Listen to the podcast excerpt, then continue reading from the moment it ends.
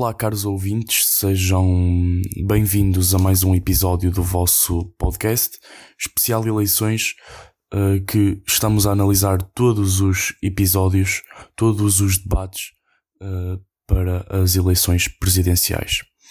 Bem, hoje encontro-me convosco para comentar o debate entre Vitorino e André Ventura.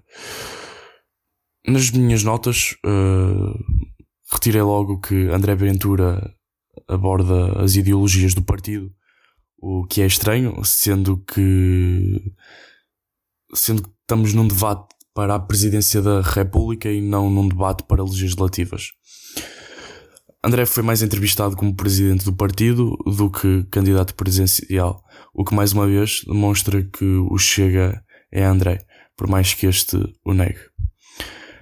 Quanto a objetivos, André Ventura traça os seus, tanto a nível partidário como candidato presidencial, independentemente das opiniões, ainda bem que o faz.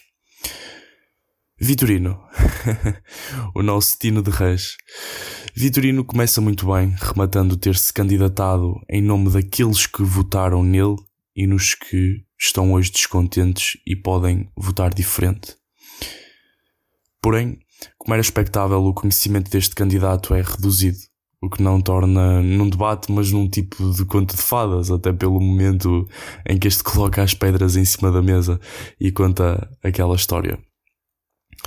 O que no fundo é uma história que vai de encontro à realidade, que a democracia foi feita por várias ideias. Vitorino deixou-se dominar por André, isto porque as ideologias do RIR, o partido do Vitorino, são completamente diferentes do André Ventura e do Chega. E está a dar-lhe uma espécie de apoio, e cito o que ele disse: concordo com a redução de deputados. Esta foi uma da, das, das frases que, que parece que estava-lhe a dar uma espécie de apoio, a fazer campanha também por, por André Ventura. Foi um debate de disputa para perceber quem é mais antissistema quando houve ali aqueles confrontos, não só quando, quando abordaram o assunto dos ciganos, mas também sobre o, o número de deputados. Aí os dois convergiram um pouco e tanto um como o outro tentaram ver quem é mais antissistema, mas claro, Vitorino não tem o estatuto de André Ventura e isso é, é reconhecível, é, é inegável.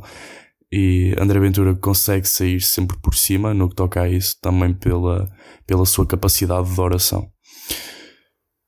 O Vitorino é, é um homem que honestamente é humilde e vive os problemas do dia a dia na rua com os portugueses, os eleitores, e que tristemente tem toda a razão.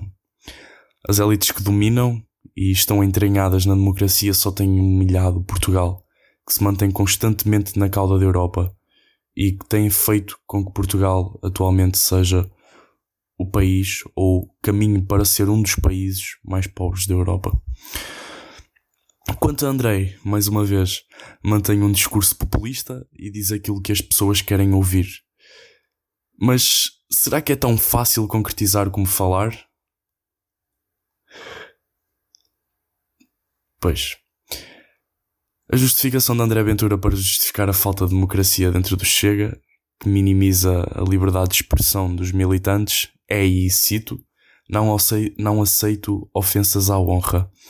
Hipocrisia, André.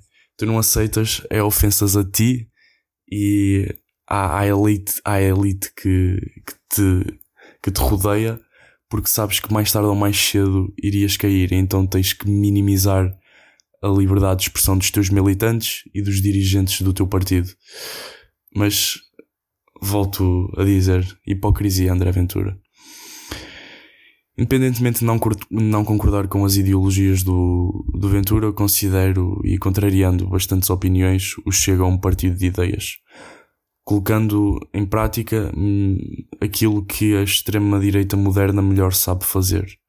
Demagogias, uh, falsas falsas informações, entre tantas outras coisas.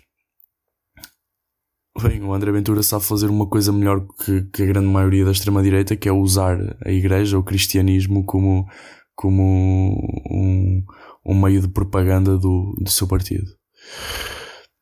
termino com a frase: Não há portugueses de primeira e de segunda. Esta, meus amigos, é a frase de Vitorino que lhe dá certamente a vitória neste debate. Para além de todo o humor sobre esta candidatura, humildemente, Tino é um homem do povo. Não é Marcelo, como diz ser, é Tino de Reis. O verdadeiro homem do povo nestas presidenciais é, afirmativamente, Vitorino. Deixo-vos com mais uma análise desta feita ao debate entre estes dois candidatos. Encontramos-nos no próximo episódio e muito obrigado.